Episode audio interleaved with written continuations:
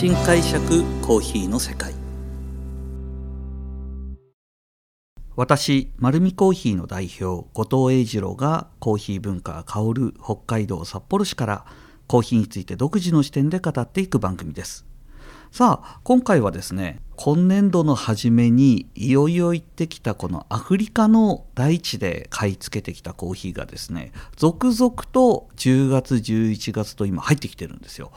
で私自身が実際にエチオピア行った時にですね皆さんにどんな状態で入ってくるかな？って楽しみにしてるんですって。どんな状態で入ってくるのかな？楽しみにしてるんですってお伝えした内容を実際今入ってきたので皆さんにですねお伝えできればと思っております。で今年度エチオピアもう少し、えー、一度振り返ってみようかな。どんな感じだったかというとやっぱり初めて行ったのでそのエチオピアのコーヒーが生産されているその空気と実際に水と風とその大地で受けた影響はすごい大きくてもう何でもかんでも美味しく感じたんですけどもでもやっぱりそのテノワールというですねその地域の特有の味わいが間違いなく一本芯としてあることはどのカッピングの時にも感じたんですよ。でその中でやっぱりエチオピア産のコーヒーの中で共通してあるなと思ったのは現地でカッピングした時にも思ったのはやっぱり華やかな香りがあることそしてフレーバーの中にもしフローラルがなかったとしても紅茶のようなですね甘さが間違いなくあるんですよ。でそれはフレッシュなフローラルな生のお花の香りとは違って紅茶の葉っぱを乾燥させた時に出てくるダージリンのセカンドだとかその辺の持っている甘い香りなんですよね。でその中でいよいよ今年その入荷がありまして自分が買い付けてきたコーヒーどんな感じだったのか何個か入ってきたのでご紹介したいと思いますまずはですね一番最初にこちらに入れてもう圧倒的に美味しかったなと思ったのはですねあののイルガチェフェの G1 ウォルカのチェルチェレナチュラルというコーヒーをいち早く入れて焙煎して店頭でも販売しました。これですね現地評価とほぼ変わらなかったですね、えー、フレーバーが7点。そして、えー、圧倒的に全ての項目で6.5以上あったので、えー、88.5点つけたんですけどもその時に書いた現地で書いたコメントがストロベリーでチェリーで bright acidity で clean cup でキャラメルのような甘さがある。で実際来たらもっとナチュラルって点数下がるのかなって僕は思っていたんですよね。これもどの地域に行ってもその傾向はあって特に8年前かなブラジルに行った時には僕人生で一番美味しいナチュラルにナチュラルのコーヒーを、えー、カッピングで見つけたと思ってブラジルで喜んで帰ってきたら全く日本でその香り出なかったんですよね。がっかりしてただただオーナーブラジルに行って大騒ぎして帰ってきたのにそのコーヒー全然美味しくないって社内で散々言われてですねあのがっかりした経験があったのでちょっとナチュラルには大丈夫かなって思いがあるんですけども今回のはとても香りが良くてで実は入荷して申し訳ないですこの話を聞く頃にはもうソールドアウトしてますね。で他にもですねようやく今ウォッシュドコーヒーのコーヒーなんかも出てきたんですよでちょうど今これからですこれから出そうと思ってるコーヒーがなんと今回エチオピアで買い付けたコーヒーの中で最も点数の高かったコーヒーです。これはですねあのシダモの G1 のベンザボナズリアっていう、まあ、農協なんですけどもそのエリアのコーヒーをちょうど今カッピングして味を見てるんですがこの時ですね僕本当にびっくりしたんですけどもフレーバーも7点そしてスイートネスに関しても7点つけてるんですね。これ実はすごい高い点数です。で通常カポベクセンスでも90点超えたらトッ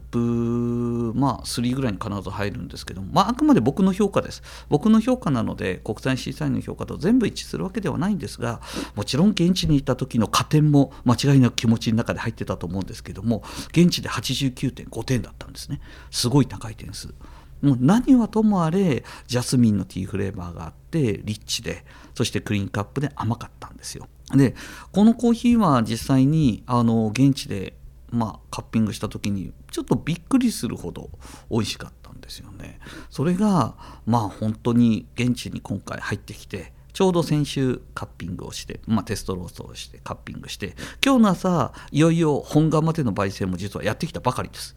でやってきたばかりなんですけども間違いなく甘さもあるしクリーンカップもあるしというような形であのいいコーヒーだなっていうのを感じることができました。まあ、その他に6種類あるのでこれからどんどんどんどん試しながら皆さんにご案内しようと思ってるんですけどもとりあえず今のところはですね現地で買った時のコーヒーは比較的安定した状態でエチオピアから入ってるなっていう安心感はあります。ただこれがですね今後のまた僕の課題なんですけどもあのこの買い方が継続すればベストなものが取れるのかっていうと前回のエチオピア編でもお話したんですけどもやっぱりエチオピアのその取引の仕方がシーズン通して3ヶ月4ヶ月その取れた瞬間からサンプルがどんどんどんどん流れていく。その流れていく流れの中でどこで私はカッピングしたかによっていいロットを拾えるのか拾えないのかがやっぱりあるんだと思うんですね。なので改めて感じたのは日本の商社がですねまあそれをずっと流れを追いながら今年度買うものを決めていてその中から6サンプルとか8サンプルを買い付けて私たちロースターにご案内してるんですけどもその精度は非常に高いところにあるんだなっていうのを改めて感じてます。なので本当に流れの中で変えるならエチオピアには将来的には長い時間帯をかけてカッピングできるその形を会社として構築をしてで買い付けることによってエチオピアのトップグレードは買うことができるのかな。って今回は思っています。なのでですね多分来年は僕今回エチオピアのツアーの予定は組んでいないのでより広くですね商社の方々からサンプルをいただけるような環境を作ってその中からまあ、3ヶ月4ヶ月の判断の中で絶対これ美味しいっていうのが見つけたらまた買いたいなと。でそこの点数評価は、まあ、今回みたいな88点以上のものは買えると思うのでこれは楽しみにしていただきたいなというふうに思っています。そしてですねちょっとだけアナウンスなんですけどもこのエチオピアで僕がナンバーワンの点数をつけた、えー、このコーヒーをですねこれからしばらく来年の1月から34ヶ月、まあ、半年ぐらい出せるかな、えー、の期間はですね丸るコーヒーの通販サイトにあるお試し便のコーヒーはこれでいこうと思ってます。やっぱりですね丸るコーヒーの美味しいコーヒーはこのコーヒーだっていうのを皆さんに知ってもらいたいお試し便なのできっとここにの、まあ、新会社コーヒーの世界を聞いてる方はもう皆さん頼んでいただいてる方多くいるかと思いますのでお試し便はお一人様1回しか頼めないので頼めない方は普通に頼んでください、はい、きっと美味しいと思いますので楽しみにしていただきたいと思います。このようにですねコーヒーにまつわることを独自の視点でお話ししていこうと思っています。丸るコーヒーは札幌市内6店舗あります。ぜひ自分に合うコーヒーを見つけに来てください。本日もありがとうございました。